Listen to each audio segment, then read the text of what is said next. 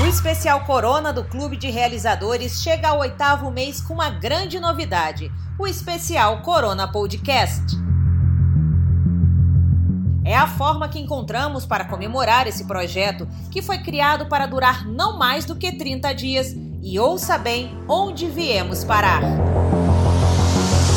O podcast é o registro final das matérias que foram destaque no site.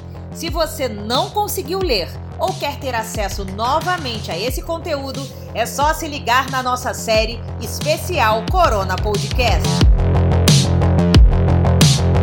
Vem a gente!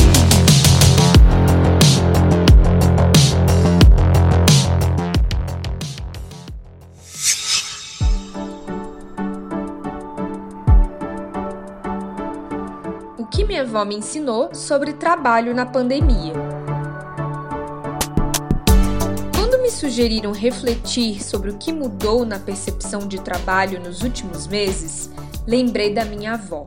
Dona Ritinha, no auge dos 74 anos, é uma baixinha impaciente. Assim como eu, talvez. Ela me apresentou a síntese desse caos ainda em digestão.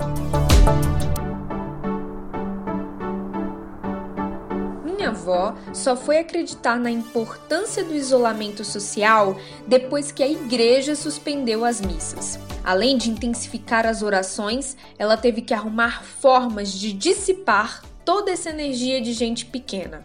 Plantou e replantou o jardim, fez incontáveis pães e o fermento deles, limpou a casa já limpa e costurou. Costurou como nunca. Dona Ritinha não fez parte do grupo de trabalhadores brasileiros com carteira assinada. Ela intercalou o serviço de dona de casa com a costura por mais de 50 anos, mas acompanhou de perto uma das consequências mais graves da pandemia: mais de um milhão de desempregos, segundo o governo. Nunca vi minha avó negar um prato de comida. A angústia foi grande porque recebeu mais pedidos de ajuda na grade do portão de casa. Teve que colecionar potes vazios de sorvete e de manteiga para compartilhar o que tinha no almoço. De máscara, deixava o alimento na calçada e o necessitado pegava em seguida.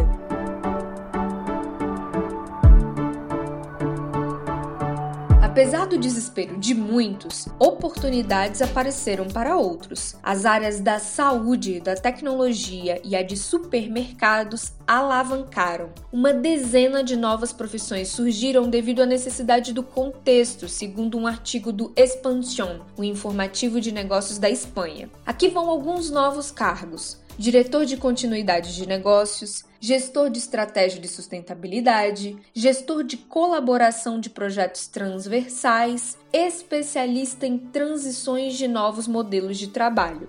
E claro, vamos lembrar da dona Ritinha, que trabalhou incansavelmente ao produzir máscaras, novidade para ela e para todos nós, né? No início, abasteceu a família, depois os vizinhos e logo a quadra inteira. Frequentemente recebo modelos diferenciados que ela aprende no YouTube, sem contar as estampas e tecidos. Nesta realidade, é preciso combinar o acessório básico com os looks de ficar em casa. Por que não?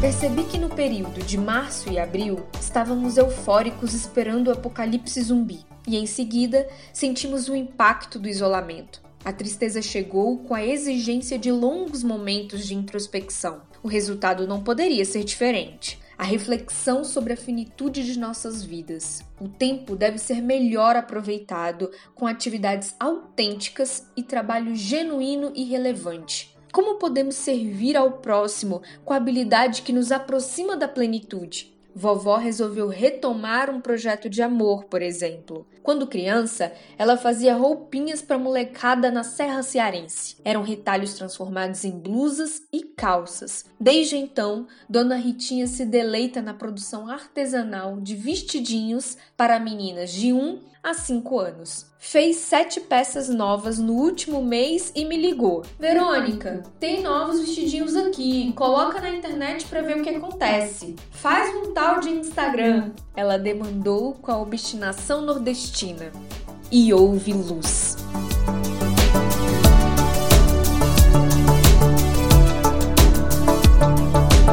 Investir no ambiente digital não foi ideia exclusiva da vovó, claro. O aplicativo de contratação de serviços Get Ninjas, por exemplo, dobrou o número de oferta de trabalho que pode ser feito online, de aula de tricô à sessão de psicanálise. Teve também o site de vagas Workana, que bateu recorde de demandas para freelancer no trabalho remoto. O número de restaurantes que aderiram ao iFood aumentou mais de 30% durante a pandemia. Foram 40 mil novos parceiros em quatro meses. Isso inclui o pequeno empreendedor, viu? E é o dado que eu mais gosto porque minha mãe, que faz o Delícia Pronta, também vai fazer parte desse grupo em breve. E novas formas de vender me animam muito. Mas será que mais opções também significa mais trabalho e mais cansaço? Foi o que muita gente experimentou com a pegada do home office. Achei curiosa a chuva de reclamações. Isso porque trabalho há sete anos com esse modelo e sempre ouvi comentários desse estilo de vida de privilégio e tempo de sobra. Agora ouvi as mesmas pessoas com o lamento de mais horas de trabalho e o desafio de cuidar da casa, dos filhos, do chefe e de si mesmo. Tudo isso dentro de um AP pequeno, geralmente. Caos total. O trabalho remoto ficou mais cansativo pelas seguintes razões: mudança de comunicação, redução da atividade física, adaptação da rotina, excesso de detalhes tecnológicos, relação com o chefe e preocupação com a pandemia. Ah, acrescente seu filho pedindo atenção e a possibilidade de você ou algum familiar morrer. Desespero que chama? Mas calma, muita calma nessa hora.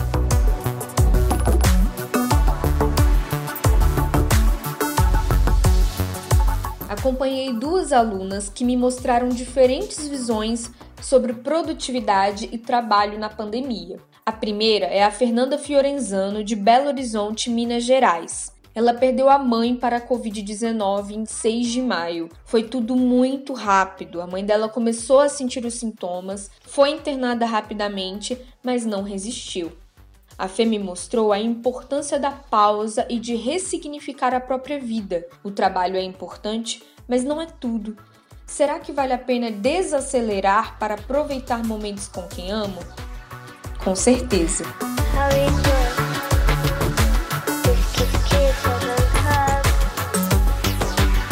A segunda aluna é a Márcia Demésio, de Niterói, Rio de Janeiro. Ela perdeu o pai, ele também foi internado rapidamente, mas não venceu a batalha contra o vírus. Um abalo para toda a família.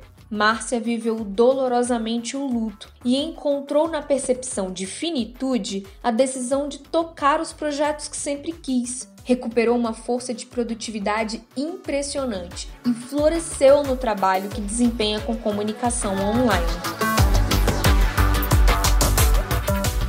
Duas histórias para minha avó, Dona Ritinha, e ela me respondeu sabiamente assim: O equilíbrio, minha filha. As duas estão certas. Vovó me ensinou a olhar os dois lados desse momento, o que nos tira e o que nos proporciona. Há em nós o anseio pela pausa e o desejo pela ação. O equilíbrio parece a conclusão mais sensata sobre o que nos motiva profissionalmente. E a pandemia evidenciou isso. A facilidade da comunicação virtual e o abraço real apertado, empregos que deixam de existir para surgirem novos, a necessidade de pagar os boletos e a vontade de fazer o que ama, o trabalho do físico e o trabalho da alma. Todos os lados importam. Viva Dona Ritinha!